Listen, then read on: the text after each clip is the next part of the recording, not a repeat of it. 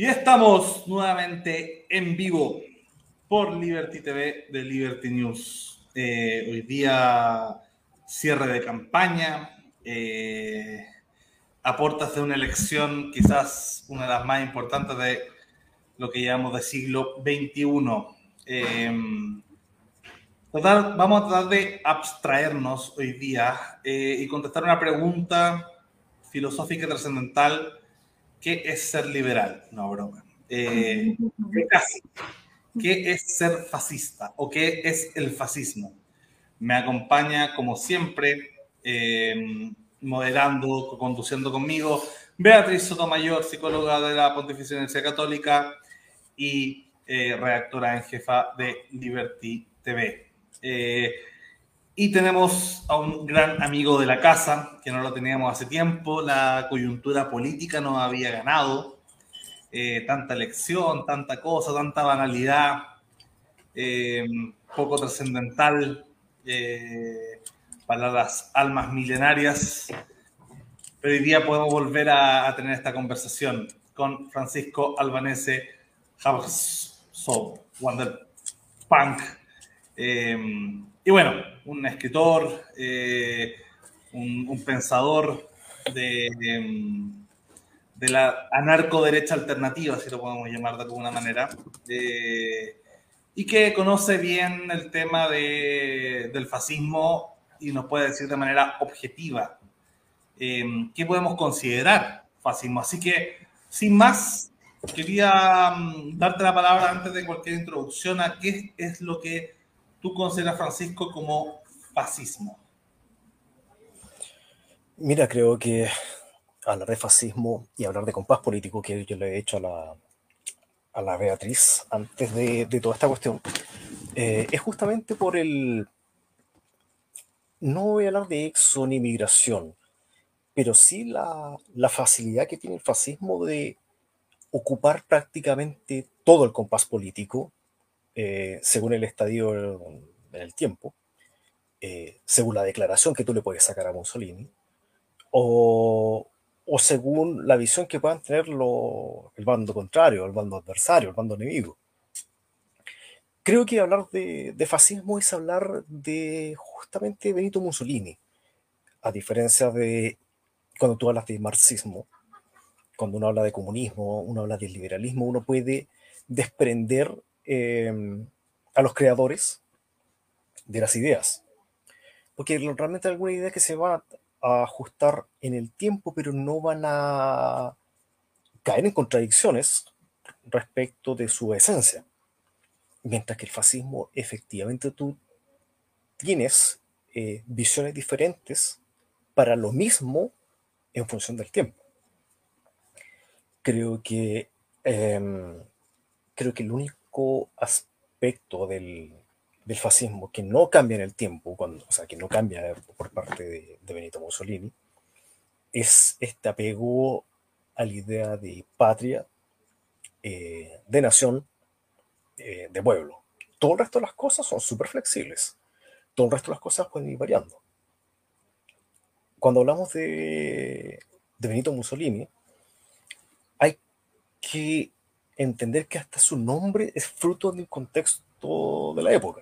Es decir, se llama Benito Amilcare, eh, o sea, ya Benito Juárez. Podemos entender quién, es Benito Juárez. Eh, pero Amilcare, Amilcare el, el, nombre se lo pone su padre por Amilcare Cipriani, que resulta ser un anarquista o anarcosocialista eh, súper patriota, incluso eh, luchando al lado de Garibaldi. Entonces, se tienden a romper algunas visiones eh, con lo que tenemos el día, de hoy. O sea, prácticamente hablar de anarquismo, hablar de socialismo, es inmediato entender como internacionalismo, internacionalismo antiglobalista, por decirlo de, alguna forma. Pero también es una visión como contraria a, lo patrio, al sentimiento, al, pueblo que tiene un sentido étnico, que tiene un componente étnico detrás. Eh, alejándolo al tema de la, de la muchedumbre. Silencio, estás en silencio. ahí sí, para tratar de ir como viendo como um, ticket de puntos, ¿cierto? De alguna manera el fascismo sería para ti hijo necesariamente de Mussolini, eh, patriota o nacionalista, si se quiere, eh, y tú estabas hablando recién de un componente mm, étnico. Yo me gustaría preguntarte, o al menos hacer la, la, definición que yo he tratado de conectar con fascismo y la hemos conversado muchas veces por chat y, y, otras instancias. Pero de alguna forma el concepto para mí nace desde cierta percepción ligado a la ultraderecha. Y voy a tratar de conectarlo así. Ultra y derecha. O sea, no es solamente la derecha, no toda derecha fascista. Eh, tiene que haber un componente de ultra, o sea, de nuestros términos de esteroides hacia cierta idea. Y ahí vendría la pregunta qué es ser fascista. Y para mí, o sea, ¿qué es ser de derecha? Y la derecha para mí es un símil de conservador. El conservadurismo es eh, la promoción de las jerarquías basadas en un orden natural. Por tanto, el fascismo como ultraderecha, como definición de ultraderecha, sería la promoción exacerbada de jerarquías exacerbadas basadas en supuestos orden naturales que pueden ser distintos. Y me imagino que el fascismo en ese sentido bebe de distintas visiones de orden natural.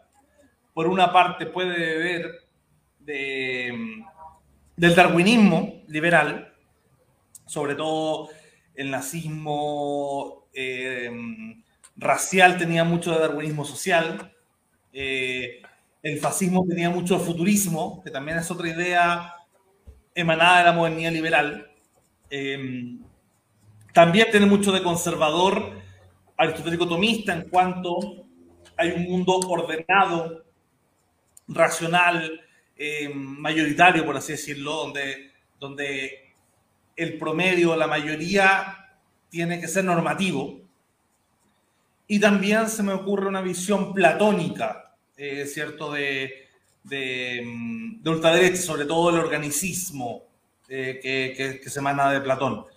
Em, entonces, es la exacerbación de todas esas formas de jerarquía la que el fascismo va a llevar con esteroides.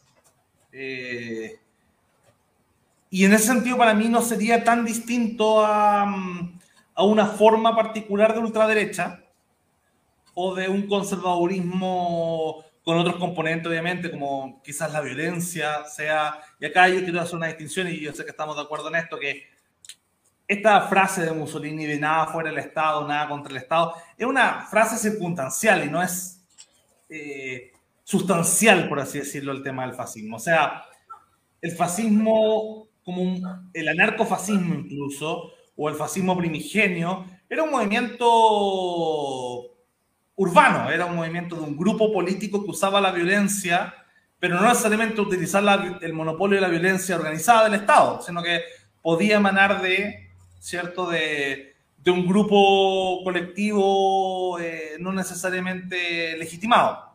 Quería hacerte esas dos preguntas sobre sobre el fascismo como forma de derecha exacerbada y eh, la relación de fascismo y Estado. Si planteamos la ultraderecha en los términos que tú definiste, eh, sí, efectivamente el fascismo estaría dentro de la ultraderecha. Eh, resulta que el fascismo surge en un tiempo donde las ideologías políticas no tienen de partida ese apego enfermizo, emocional, sentimental, eh, con los bandos del espectro político. Eh, un partido nace eh, sin importar, una ideología nace sin importar si va a estar dentro de la izquierda o, dentro de la derecha. y en ese sentido el fascismo nace en contra de inmediato el, nacimiento del fascismo es de inmediato en contra de los partidos de izquierda. Eso es lo que hay que tener eh, súper en cuenta. Eh, no, no, necesariamente para mí eso lo deja dentro de la derecha, eh, pero sí aclara de inmediato la postura ideológica que tiene. Y resulta que la, esa, postura es porque el, fascismo tiene un carácter popular. Eh, es populista, sí, efectivamente, es populista. Y, y de inmediato declara como enemigos a todos los bandos de izquierda, marxistas, comunistas, socialistas, anarquistas, etcétera eh, porque los considera que son enemigos del pueblo. Eh, y en este nacimiento, donde importa poco el, bando de, esta cuestión político-ideológica, del espectro y todas esas cosas, eh, hacen que el fascismo sea la guagua hipertrófica de la que nadie quiere reclamar paternidad o sea, de partida, nadie en la derecha quiere ser, eh, quiere decir que el fascismo es de derecha, y nadie en la izquierda, eh, nadie en la izquierda quiere hacer, decir que el fascismo es de izquierda. O sea, todo el mundo lo patea, vaya, no, no, si este es tuyo, que es de acá, y etcétera. Nadie quiere hacerse la prueba de, ADN tampoco. Eh, y eso le da un, componente bastante gracioso, pero sí te ayuda a entender por qué esta clasificación como de terceras posiciones, de posiciones que son como intermedias. Eh, sin embargo, yo, al igual que tú, sigo dejándolo un poco más en, en la derecha, porque asumiendo que el, el, fascismo puede tener ciertos componentes eh, medio socialistoides en, en, cuanto a lo económico, después de un, después de un tiempo, porque el año ya, el año 21, eh, Mussolini hablaba de, ser liberales en lo económico. Me suena como, he escuchado eso en alguna parte. Eh, eh, de, liberales en, lo económico. Entonces, esa parte va a ir variando, pero el componente de esta reivindicación de, las jerarquías naturales tiene otro componente, otra variable que lo hace súper eh, poco inclasificable, y es que el fascismo nace eh, en la modernidad, es moderno, pero a su vez es antimoderno. Es decir, no soy de acá, pero odio a mi familia y, no, los quiero, y voy a tratar de hacer todo lo posible por destruirlo. Porque aparece, es un fruto moderno, de hecho, yo creo que sin, sin liberalismo, eh, de partida, no hubiéramos tenido este avance del patriotismo europeo, de esta división de, Europa según de, esta división de estados en, Europa, donde algunos se, unen, Garibaldi ahí tratando de unir Italia, eh, y también al mismo tiempo eh, de la desunión, es decir, pensamos en América, eh, y América es una historia de desunión, de, países que se, que se, van separando de tanto de la matriz de España como entre ellos. Entonces, en ese sentido, Francisco, hay una impresión que me da que la derecha o el conservadurismo en general no ha podido sumarse eh, a una mm, visión ideológica de la modernidad, excepto eh, en dos casos. En uno, que de frentón se introduzca a través del liberalismo, y estoy pensando en Hobbes o en Edmund Burke, ¿cierto? El conservadorismo liberal británico, pero que al final es, es un poco un entrismo de ideas premodernas, ¿cierto? Cristianas, feudales, qué sé yo, dentro del liberalismo, aceptando la regla del liberalismo y finalmente carcomido por el liberalismo. Nuestros amigos conservadores antiliberales dirán que, que, este conservadorismo es liberalismo en cámara lenta, ¿cierto? Pero la descripción que hace del fascismo me da la impresión eh, justamente de que es un primer intento de un conservadurismo o de una derecha, si se quiere, de generar una idea propia dentro de la modernidad y nacida desde el seno de la modernidad y, germinada, o sea, se implantada y germinada desde la modernidad propia. Es el primer intento de no hacer un trasvasije, ¿cierto? Desde, desde, el, antiguo régimen al nuevo régimen, como sería el liberalismo conservador, sino que este es un primer intento de generar una idea conservadora. Se, pasaron para la punta en muchos sentidos, pero, pero en su versión más honesta fue un intento de generar una derecha o un conservadurismo propio dentro de la modernidad. No sé si esa tesis te, hace sentido.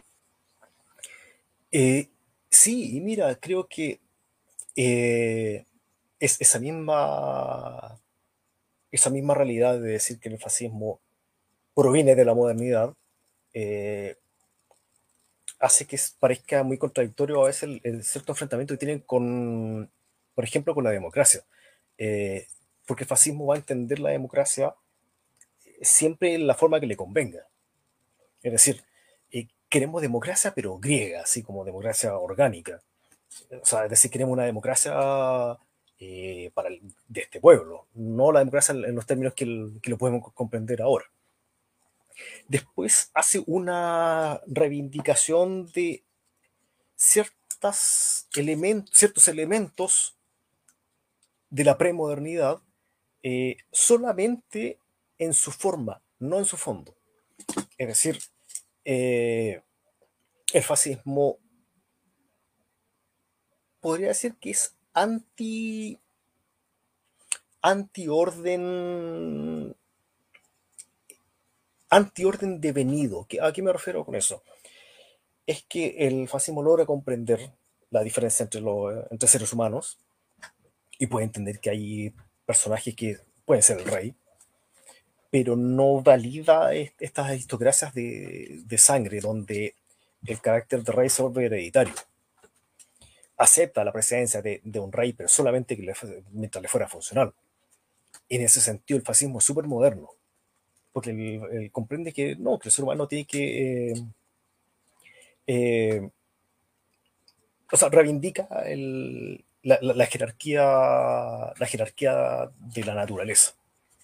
Eh, y eso significa que en la, la, premodernidad eso se rompió en un momento, porque ya, como, como dije recién, teníamos hijos de los reyes que seguían manteniendo un cierto orden, sencillamente por una cuestión de la idea de lo divino y ahí es donde Mussolini entra también, y ya venía desde el Partido Socialista eh, con eso, eh, de ser súper anticlerical. Eh, muchas columnas atacando al, clero, atacando a la religión, atacando a Dios, etc.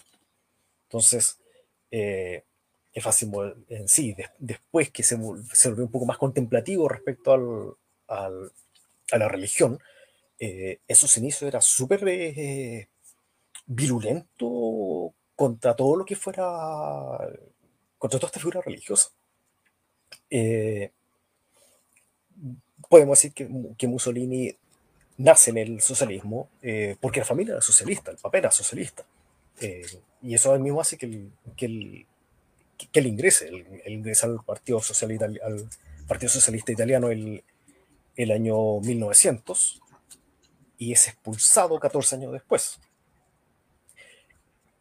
hay una, hay una cuestión ahí eh, que hay que entender que es como fruto de, de, la época, eh, porque recuerdo muchos personajes tipo Lawrence de Arabia, esta idea, eh, más, que, más que la revolución per se, es la idea de como de buscar el destino. Mussolini entra al Partido Socialista,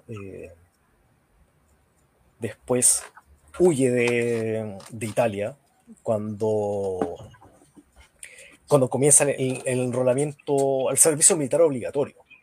Se va de, Italia y, se va a, Suiza. En Suiza se sumerge en el, en el sindicalismo, la parte más revolucionaria del sindicalismo, es decir, se mete en, el socialismo, pero ya más, eh, más frontal, más, del choque. Y después vuelve a Italia y, se mete al servicio militar. O sea, saliste del servicio militar, pero te volviste y entraste. Entra al servicio militar y, y, y dentro del servicio eh, se vuelve aún más eh, radical en su visión. De hecho, el año 1907, eh, cuando ya estaba, creo que cuando ya era profesor, no estoy seguro, edita un, un ensayo que la filosofía de la fuerza. Esta filosofía de la fuerza, donde ya toma estos elementos de, de Nietzsche, toma este vitalismo y la reivindicación de la fuerza y la violencia como, como una forma de, del orden natural. Y ya en, ese tiempo el, Partido Socialista empieza a, a, tener así como, ya, o sea, lo, lo, empiezan a masticar, pero ya no a tragar. Había una, una visión más que le generaba más que ruido y empieza a generar más que ruido cuando ya empieza la, la Primera Guerra Mundial. Que Mussolini en su momento, eh, cuando vieron que se venía la guerra, eh, empieza como agitador eh, a, generar cierto, cierta efervescencia social para evitar la, entrada de, Italia en la guerra. bueno, de ahí viene la Semana Roja, donde hubo bastante, bastante violencia. Y una vez que Italia entra en la guerra, eh, Mussolini apoya los esfuerzos. Y yo creo ahí que hay un componente eh, de la otra edad, es decir, probablemente sin el avance de la guerra, el fascismo quizás no hubiera, no hubiera ido hacia, hacia allá, no hubiera sido tan tan no hubiera habido ese ese carácter nacional exacerbado eh, que era de que ya venía de finales del siglo del siglo XIX con, con Garibaldi y, con otros personajes que, que al final eh, entraron a, a, defender la idea de, de Italia, de, de, esta cuestión completa, porque tenemos que recordar que en ese tiempo Italia estaba estaba separado. Y, y eso, eso mismo lo que hace que el Partido Socialista lo expulse, porque al final estaba, eh, Mussolini estaba llamando a reconquistar los territorios que eran, que se consideraban italianos, pero que no habían sido liberados, o sea, que estaban como fuera del, del, del territorio de, del control, del control de Italia. Entonces ya en la primera guerra, eh, Mussolini se enrola, se mete al ejército eh, y participa en, la primera guerra. Y eso también le da un, un, aspecto más, más, nacional.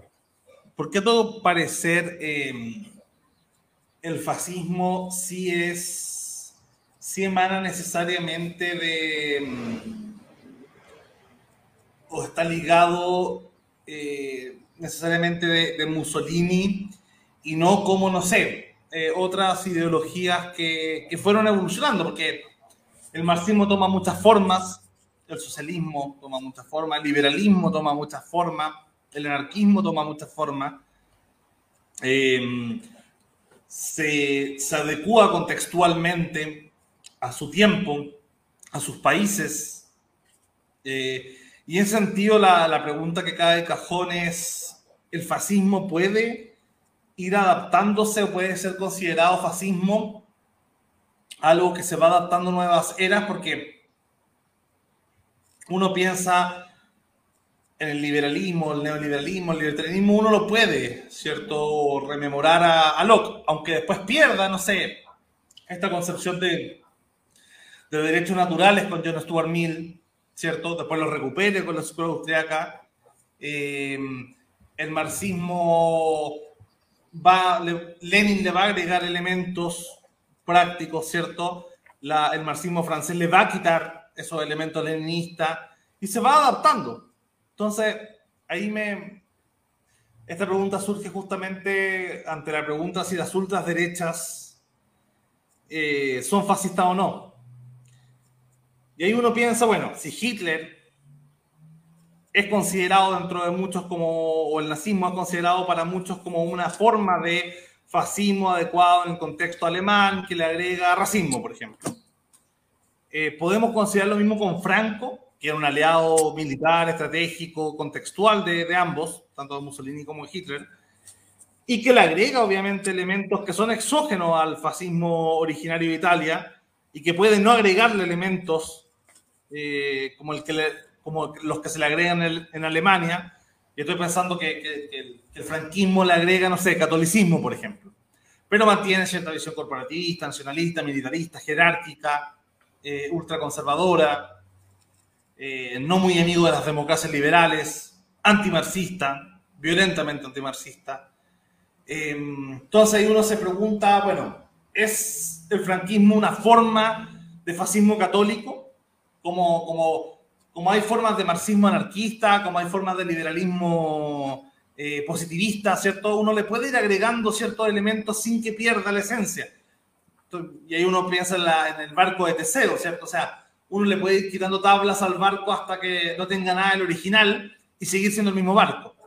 Eh, si puede pasar con el liberalismo y puede pasar con el socialismo o el marxismo, ¿puede pasar con el fascismo? Eh, creo que si al liberalismo le quitáis la libertad, dejas el liberalismo. Porque es como hundir el barco, o sea, ahí Exactamente, exactamente. Y creo que al fascismo, si uno le quita el elemento nacional, eh, deja de ser fascismo también. Ahora, respecto a lo que habéis mencionado del franquismo, creo que yo no lo metería dentro del fascismo eh, porque, eh, porque proviene de una raíz más tradicionalista, digámoslo así. Eh, mientras que el fascismo no era tradicionalista. De hecho, Julio Cebola, toda la, simpatía que pudo haber tenido por el fascismo o por el nacionalsocialismo, se termina diluyendo porque ven eso componentes, una, modernos, y lo otro, que le encuentra un componente populista. Y yo Cebola es contrario al populismo. Y el fascismo es populista, el nacionalsocialismo es populista también. Mientras que el, franquismo, si bien no es necesariamente antipopulista, sí tiene este elemento de mantener eh, ciertas élites, ciertas jerarquías y también esta, esta visión de, la, unión del Estado y, la religión. Esta cuestión valórica detrás de todo. mientras que el fascismo, el fascismo es secularista. El nazismo también. Más allá de que algunos tratan de hacer un nexo así con que la SS. No, en realidad el nazismo era bastante populachero. esa, era, esa su esencia, era el pueblo. Perón, Perón en el sentido que alzaría más que Franco en esa concepción de su fascismo light, quizá. Sí, para mí, para mí Perón, es, un, es, una vertiente del fascismo. Eh, quizá un poco menos evolucionado, pero eh, con el mismo afán. Es decir, si empezamos a, leer a Perón, eh, vamos a ver que tenía una idea de, de una nación, de una nación criolla, donde Argentina, Uruguay, Chile, parte de Brasil, formaba parte de, ese, de ese ser, porque comprendía que el, comprendía que el pueblo argentino eh, provenía de, de lo europeo. Entonces también hay, hay, un pensar sobre la nación bastante más profundo del, que el pensamiento de la nación que ha hecho la, derecha chilena, por ejemplo, que prácticamente no lo ha hecho. Ha repetido la misma consigna de que no, que vinieron los mapuches, los blancos y se juntaron, ¡pap! Nació Chocapic. No.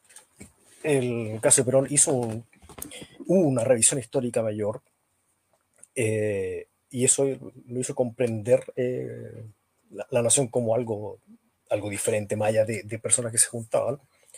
Y, y, a raíz de eso también se, trata de, hacer un, de, forjar una ideología que, que tome a este, a este sujeto político y, y lo lleve hacia su destino, que es lo que buscan la, la ideología fascista, que es tomar el, sujeto político. O sea, eh, más allá de lo que Humberto Eco haya definido como el, el fascismo, estas características que están siempre, que es el fascismo eterno, eh, se necesita necesariamente el, sujeto político para poder definir el fascismo.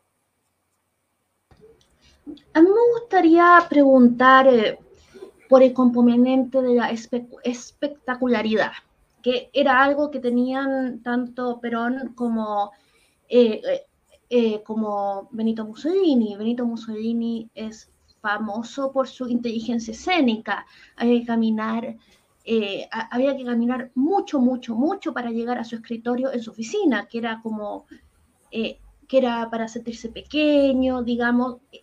Ah, y, y, también Perón, no, no sé cómo sería su oficina, pero, pero un presidente chileno de esa época fue de visita a Argentina y se encontró con un despliegue tan increíble que resulta que se enojó y echó y despidió a su ministro de Exterior por no decirle, oye, ¿cómo no me avisaste que me iba a encontrar con este show?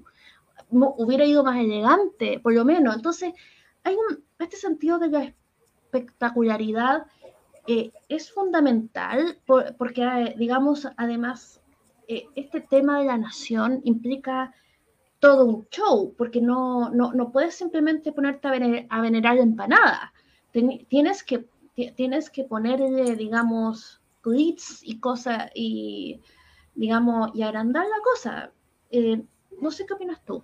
¿Y tu polera habla mucho de ese show? Ah, sí, sí. Eh, es que yo quería, en otra opinión, le quería preguntar un efecto, un, a alguien que está vivo, si sería considerado un fascista o no. Voy a mostrarlo.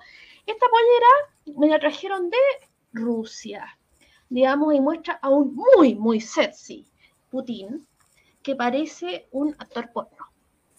Y eh, lo que dice en Rusia, en ruso es como el más honesto eh, eh, de todos, o algo así. Así que esa es mi pregunta, que también Putin tiene muchísimo sentido de espectacularidad, se saca fotos casi en pelotas montando osos y cada vez que, se baña en la playa encuentra un jarro del, mar muerto o, algo así, digamos, mágicamente. Claro. Eh, ya, en el fascismo se da este carácter eh, de lo espectacular porque se asume como una manifestación de, de la nación, es decir, la nación con, con un carácter metafísico, eh, donde se proyecta hacia el destino, el futuro, eh, futuro que en Italia no tenía, porque Mussolini vio en, Italia soldados romanos y eran italianos, no eran romanos.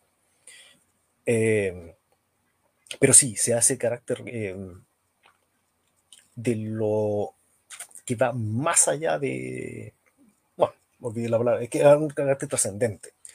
Pero al mismo tiempo, se ve un carácter popular eh, cercano al pueblo. Es decir, yo voy a una oficina, voy a. me topo con un edificio gigantesco, con, una, con un decorado que se ve, no sé, a leguas de distancia, pero al mismo tiempo me topo con el duche o me topo con Perón tirando pala en la calle. Eh, porque había que apelar al. Porque el fascismo busca apelar al pueblo. Eh, y el pueblo y la burguesía no lo voy a encontrar. Y de hecho, si uno es, como son ideologías populistas, necesitan de, de, ese componente. Entonces, claro, si había que tirar pala, Mussolini hacía todo el show, no, yo voy, me saco la camisa y empiezo a, a, tirar pala por el pueblo, porque soy parte del pueblo, y al final era, era más espectáculo que otra cosa. Pero sí, efectivamente había un, una, un dominio de la imagen absoluto. Ah, ahora, respecto a la, pregunta por, Putin, mira, eh, según Alexander Dugin, en el libro Putin versus Putin, que es, Putin versus Putin, eh, Vladimir Putin visto desde la derecha, así se llama el libro. Eh, Putin no sería fascista, pero sí tendría elementos del tradicionalismo tendría, lograría rescatar eh, estos elementos, eh, mm, no como Franco, pero sí con la idea muy eboliana de, de esta iglesia y estados que son prácticamente uno. Ahora, yo creo que no más, eh, más de la conveniencia. No sé si hasta, hasta qué punto es eh, porque es una manifestación religiosa el, ser así, o es sencillamente el ser o el design ruso, por decirlo de alguna forma, que es así, que, que tiene este elemento de la Santa Rusia, de la conexión con la Tierra, de todos esos elementos que son que están en lo metafísico también. Y tú que eres lector más de Dugin, eh, tuvimos un programa de Dugin, lo recomiendo, que hicimos también con, con Francisco y Sou, sobre Dugin y Land hace un año y medio. Em, sobre Dugin, claro, él escribe la cuarta teoría política, eh, trata de mezclarlo, ¿cierto?, con esta idea de Assign de Heidegger, y lo que entiendo, sin ser experto en Dugin y mucho menos en Heidegger, era que esta manifestación del ser ahí eh, a nivel ideológico político sería que el fascismo se muestra, o no, no el fascismo, la, la ideología política emana de cada pueblo en su particular, o de cada continente, o cada subgrupo, ¿no? O sea, es la justificación un poco de por qué Dugin o Putin justificarían en América Latina el chavismo, eh, mientras que en Estados Unidos al trampismo, ¿cierto? Porque en cada, en cada mundo habría, mm, eh, en cada continente o subcontinente habría una visión eh, ideológica que subyace a esta cuarta teoría política, que al final hablar de cuarta teoría política y reconociendo que la tercera era la tercera posición, es un poco tratar de renovar, a mi gusto, la tercera posición, que perdió cierto la guerra, porque la segunda y la primera, que sería el comunismo y el, y el capitalismo o la democracia liberal, siguieron. Entonces, eh, preguntarte en ese sentido si es que no es finalmente esta cuarta posición o neo tercera posición eh, en sus distintas manifestaciones, sea en el caso de Rusia el eurocianismo, eh, emanado de cierto nacional bolchevismo, en Estados Unidos el trampismo, en Latinoamérica el chavismo. Eh, eso que hablábamos inicialmente, que, en cada pueblo y en cada contexto nacional, porque si tú decías que el principal factor del fascismo es el nacionalismo, cada nación o supranación se resolvía cuál era el sistema político que emanaba de su tierra, ¿no? Nación, nacer, tierra. De alguna manera, eh, por la cultura e historia de Latinoamérica, con el mestizaje y todo el, chavismo, era lo que Latinoamérica necesitaba como emergencia de esta, esta tercera o cuarta posición. Eh, el trampismo, por, por toda su historia de cierto de del Mayflower, ¿cierto? Los, los protestantes, el Tea Party, todo eso, nacía el trampismo como la emanación más pura de, de, de, esta cuarta posición o neo tercera posición en ese contexto. Entonces ahí preguntar un poco si crees que podríamos considerar fascismo a emanaciones contextuales siempre y cuando conserve lo que tú decías. Nacionalismo, eh, o una forma de nacionalismo eh, en sus emanaciones propiamente culturales? Creo que se pueden reconocer elementos del fascismo en, en algunos personajes. Eh, por ejemplo, puedo reconocer más elementos fascistas en, en Donald Trump que en Bolsonaro. Eh, reconocer alguno que otro elemento fascista más en, Salvini eh, que en Cast. De hecho, creo que en Cast lo que veo fascista veo casi nada. Eh, incluso pasando por alto la. Pasando por alto que es necesario un sujeto político nacional para el fascismo, eh, sacándole eso, creo que tampoco en Cast no veo mucho eso. Creo que veo más de una derecha moderna, no católica, porque ya que sea católico no significa que, los elementos que buscan ahí son de una derecha católica, sino veo más como elementos momios quizá, de, de este conservadurismo más, eh, conservadurismo que se acerca al liberalismo eh, con miedo. Es decir, es un, es un, es un liberalismo eh, o, tiene bastante de, liberalismo, eh, pero enfrentándose a la sociedad de forma lenta, de forma súper gradual, de forma que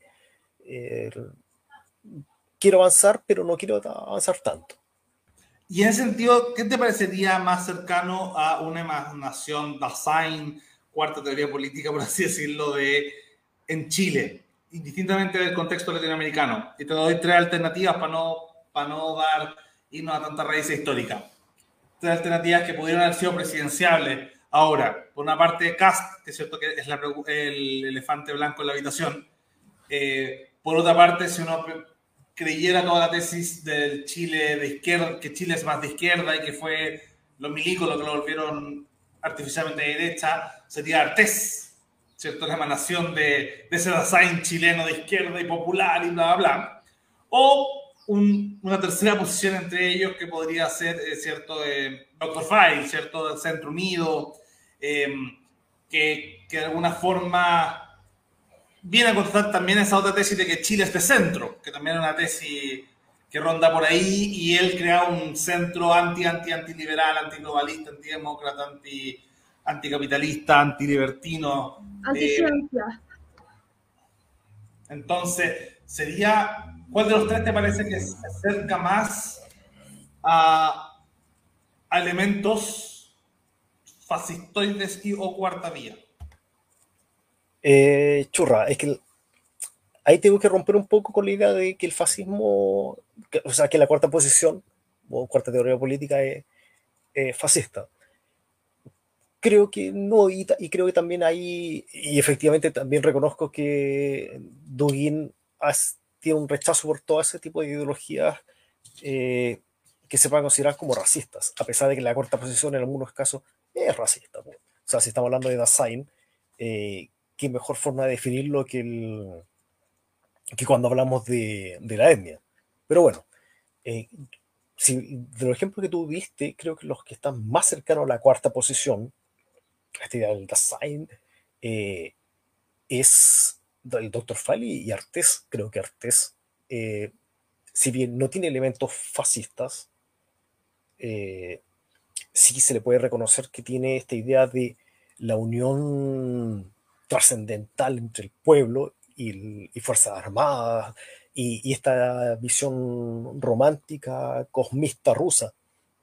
Porque aparte fue interesante que, que, Dugin en Chile eh, tuvo dos invitaciones, una que se dio y otra que se suspendió en último momento, ¿cierto? Y es muy interesante para los que no conozcan este Rasputín de Putin, ¿cierto? Este intelectual eh, ligado a, a, las versiones más radicales del putinismo.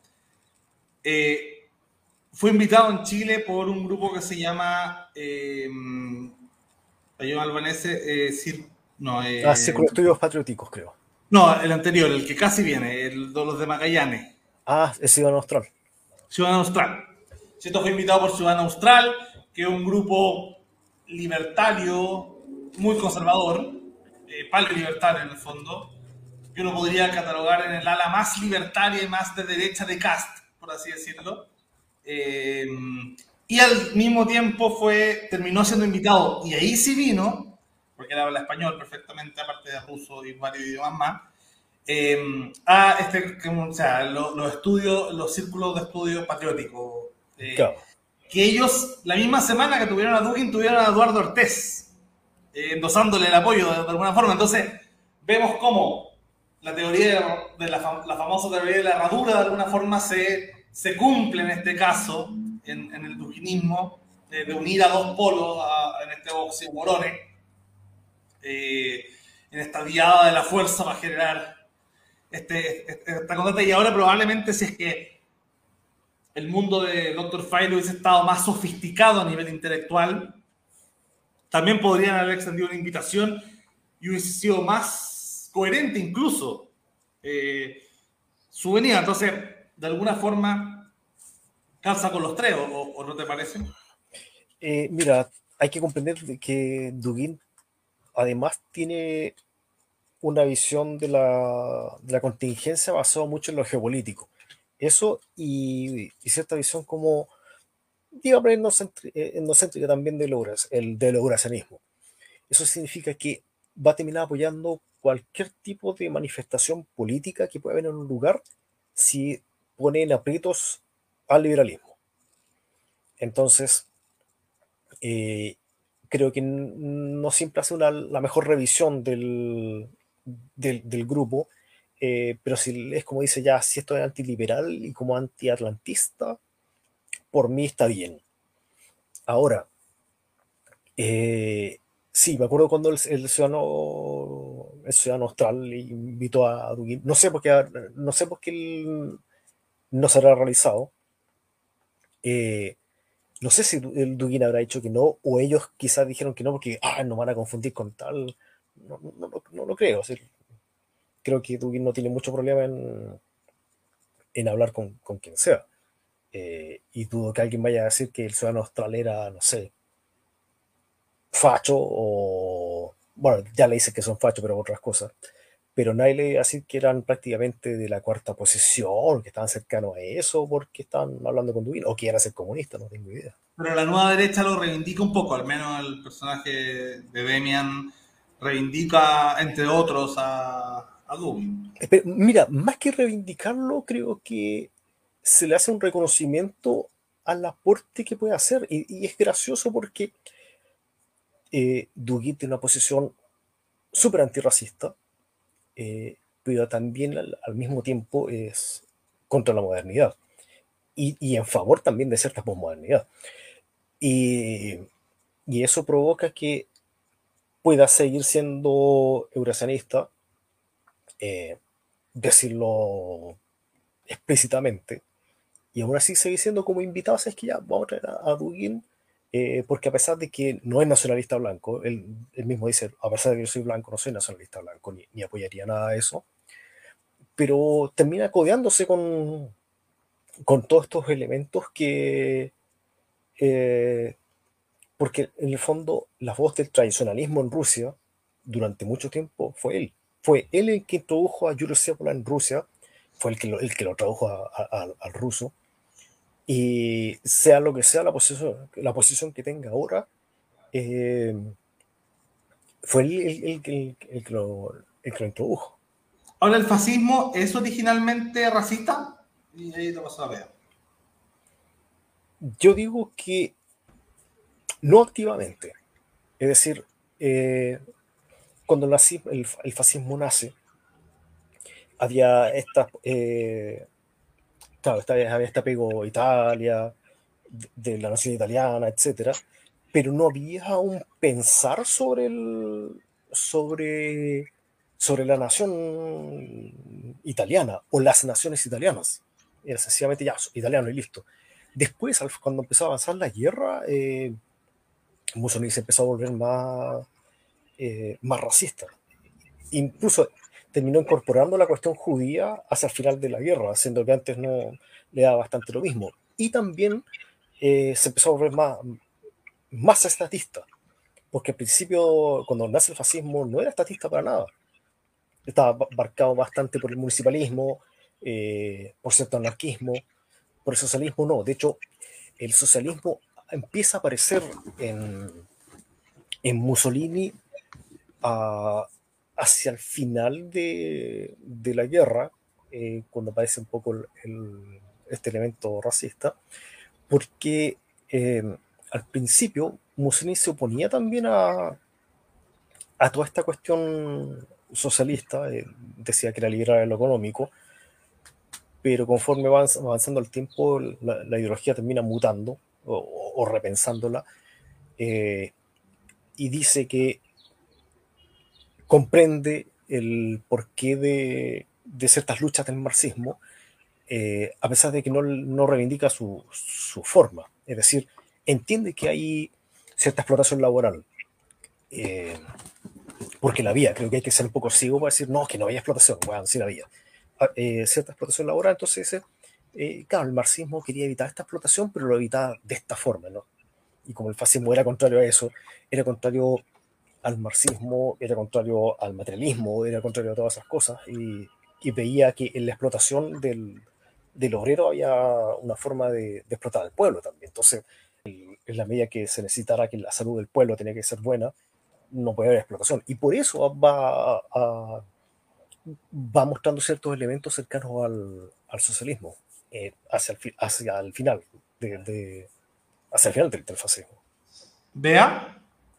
Em, ah, mira, resulta que quizás eh, al final de la guerra, porque empezó a ser bastante desastre, se le ocurrió a Mussolini invadir Grecia, digamos, quizás a la hora, como empezó a perder popularidad, empezó a buscar estos elementos más socialistas para reconectarse quizás con, eh, como yo lo considero un showman, que aunque tal vez, porque era, era un, eh, eh, y eso lo diferencia Franco, que me parece que esta era tartamudo, que no, que no era un personaje público que, que, con un sentido de espectáculo para reconectar con su pueblo, que al final era su público, pero lo que yo quería preguntar era, ¿qué personaje ahora, quizás no en Chile, tú considerarías que, es fascista?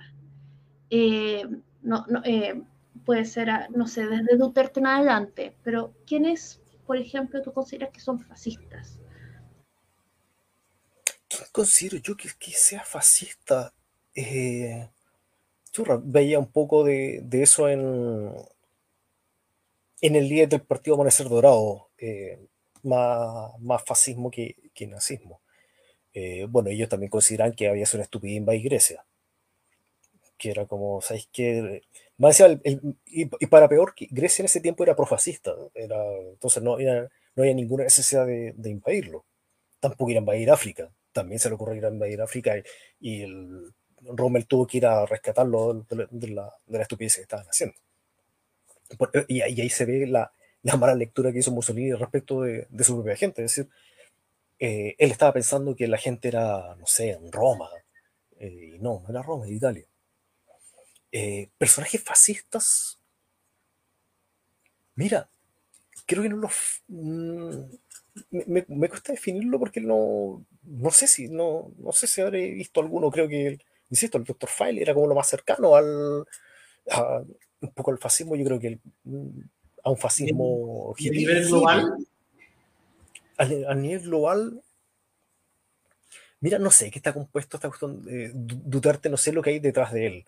Eh, en Salvini, quizá uno que otro elemento puede, puede tener, porque el fascismo nunca fue prohibido, o sea, el fascismo no fue prohibido en Italia. Eh, y por tanto, todavía se pueden encontrar ciertos elementos como la flama tricolor, que, era un movimiento fascista que, estaba, no sé si existirá todavía. Eh, el mismo Giulio Cébola hace un movimiento que es considerado como neofascista después de la guerra, que es el movimiento social italiano, a pesar de que Ébola no era fascista, era antifascista porque era tan, era tan, tan, tan de derecha que no podía soportar que esas visiones que eran como del pueblo, de, esa gente de ese tipo, eh, fuera a llegar a la... La derecha marioanista, ¿no? claro, e, e, esta visión de que algo es tan, tan elevado, tan del Satya Yuga, que en el Kali Yuga no hay ningún tipo de manifestación política que se pueda hacer reivindicada. Ah, y una cuestión que se me ha olvidado mencionar antes. Eh, el fascismo nace en Mussolini, independiente que él eh, haya leído otros, otros autores antes, y cambia tanto porque a diferencia del nazismo, que el nazismo sí tiene una, eh, una base ideológica que está en la revolución conservadora, es decir, hay una visión detrás, una cuestión, un, pensar. Eh, Mussolini sencillamente termina como reaccionando frente a, frente a la Europa que tenía en su época.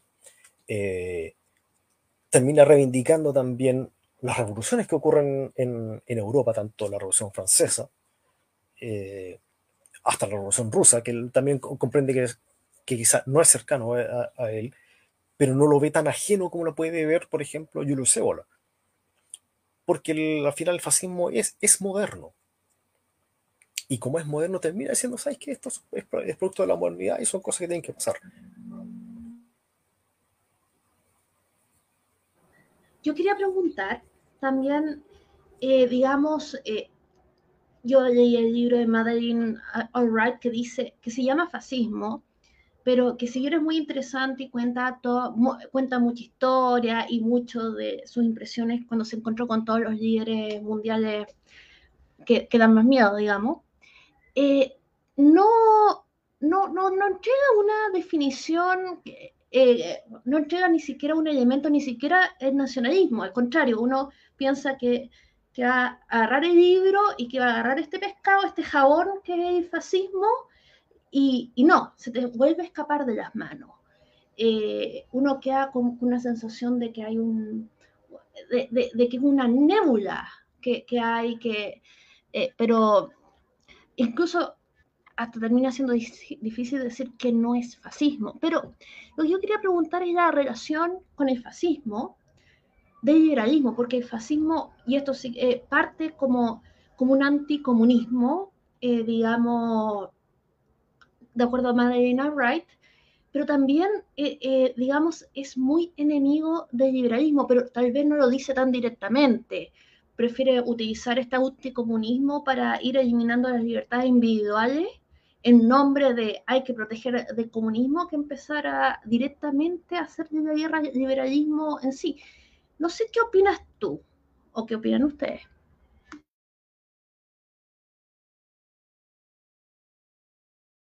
Realismo. Es, esa es la verdad. El comunismo no hace respuesta. Está bien mute, está bien mute, está bien mute. Ah, ya. ¿Se escucha ahora? Ya. Eh, decía que el, el, comunismo nace en respuesta al liberalismo. Eso lo, lo, hay que, que, comprender. Eh, y hace su avance por, por, Europa. Y ahí es donde se, se empieza a topar eh, que a principios del siglo XX el comunismo deja la cagada en Europa también. Entonces, ahí surgen ciertas reacciones. El fascismo más reaccionario que el, que el nacionalsocialismo. El nacionalsocialismo es más revolucionario que reaccionario. Eh, y por eso ahí se, desprende esta cuestión de que hay que combatir tanto el sindicalismo, eh, el socialismo como el comunismo, y, y, se deja un poco de lado al, al liberalismo como manifestación política, aunque se hace, aunque se hace, toda la ideología del, del, fascismo se construye como, como algo eh, en contra del liberalismo, en, cuanto a su, a su filosofía. Eh, también el, fascismo es anticapitalista también. Eh, pero comprende que hay como enemigos que son más, eh, que hay una diferencia más visceral con eso.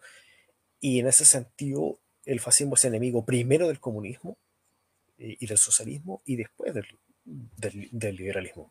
Es difícil, es difícil que uno encuentre en la historia momentos em, donde el liberalismo haya sido más perseguido que el comunismo o el liberalismo más perseguido que eh, que el fascismo, si se quiere. O sea, en regímenes totalitarios, los liberales no son los primeros, o sea, en regímenes comunistas, los liberales no son los primeros en caer. Somos tan centristas, tan amarillos, que nadie nos mata primero, es una falta de respeto, siento yo también histórica. Quizá la Inquisición, de alguna manera, eh, y como heredera de un poco el franquismo, porque el franquismo tenía una, era muy antimarxista también.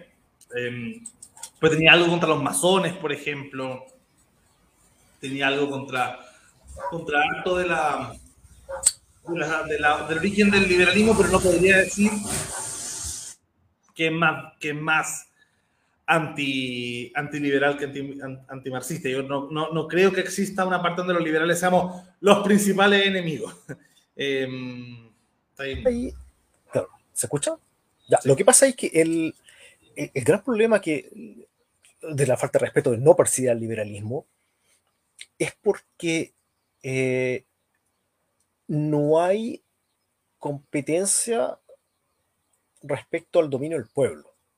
Es decir, el liberalismo pocas veces, o creo que casi ninguna, ha, apelado al pueblo, mientras que el, tanto el socialismo como el comunismo como el fascismo sí lo apelaban a él. Entonces, por lo tanto, hay hay un enemigo, hay un cupa que tenéis que sortear primero para llegar al cupo mayor que, está al, final del, del, castillo.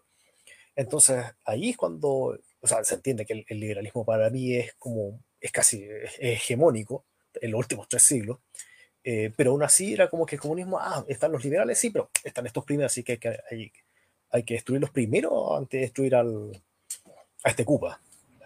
Incluso ahora en el antiglobalismo pareciese que, que, que tienen que disfrazar al liberalismo de, de, marxismo para poder combatirlo directamente, porque como el liberalismo ha sido hegemónico, yo ahí tengo la, lectura que quizás como somos hegemónicos, somos el último en, en derrotar, ¿cierto? Eh, ya cuando logras tener más o menos el poder casi absoluto, ya te dirás contra los liberales con mucha fuerza. Eh, oye, yo quería hacerte la última pregunta, Francisco, antes de, ir terminando el programa. Eh, mencionaba dentro de la, de la pregunta de la vi sobre, los, líderes más, similares al fascismo y mencionaba ya Salvini. Primero una, una pequeña aclaración.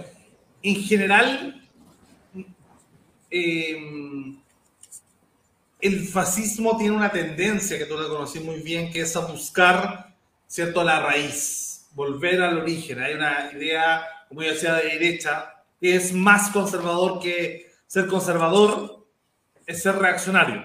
Entonces, cuando tú reaccionas ante los cambios, tú tratas de buscar una matriz.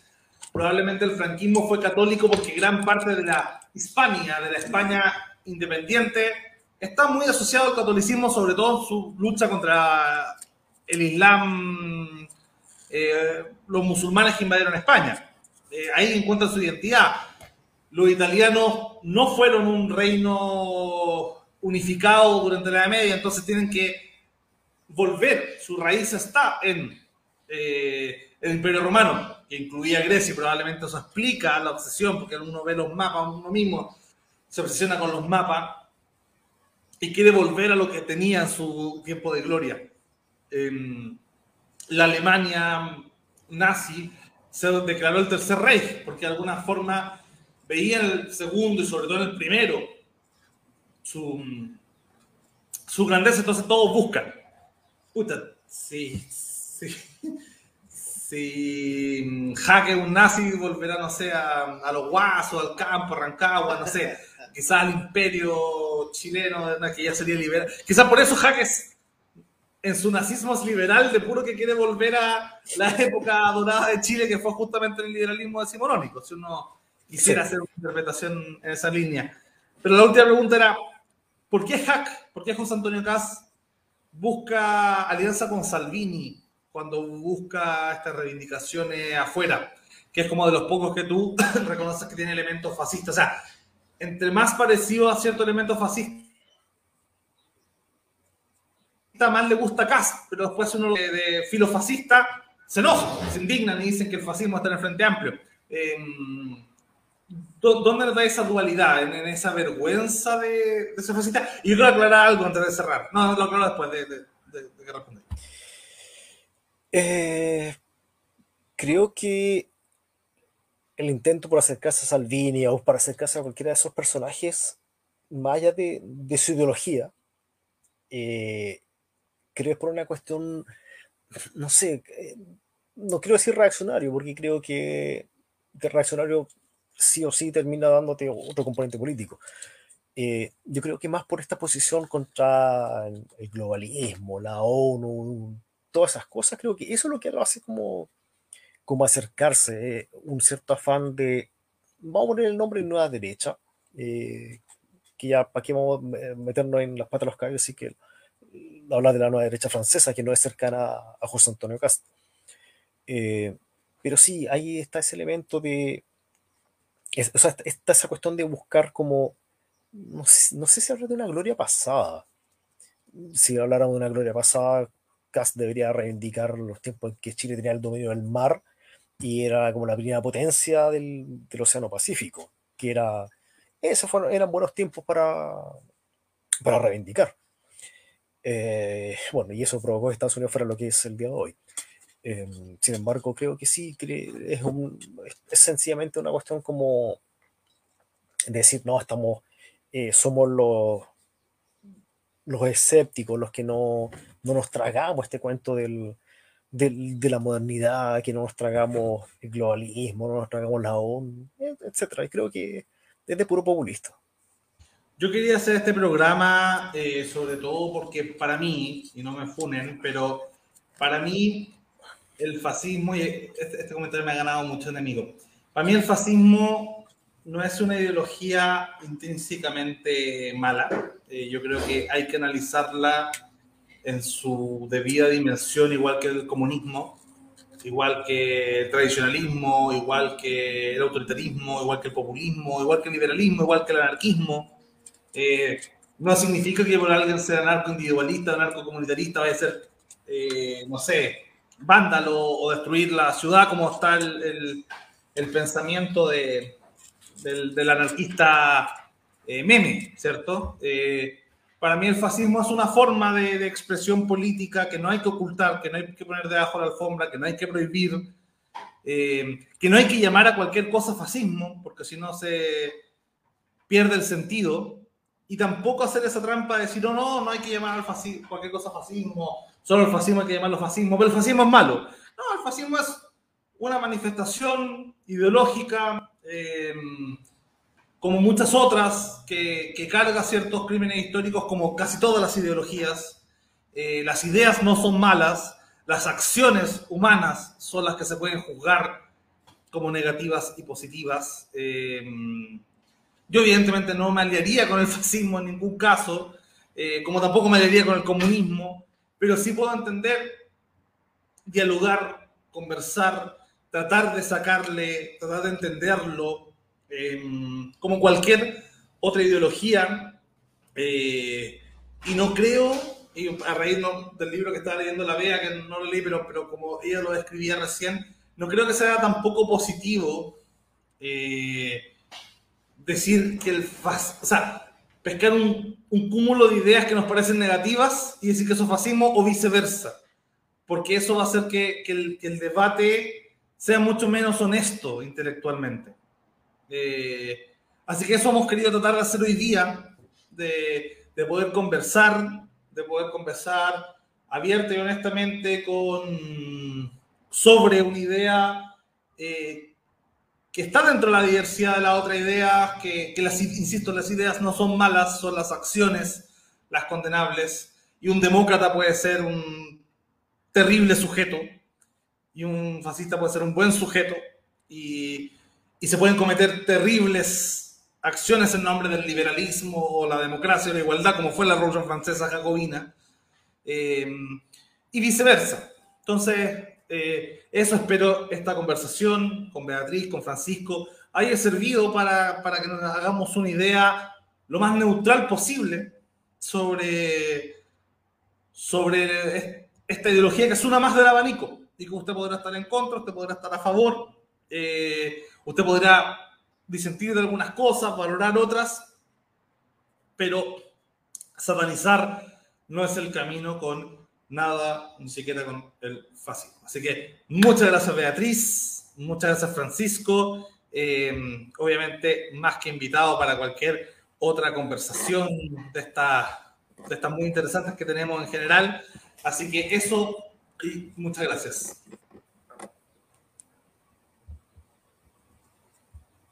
Muchas gracias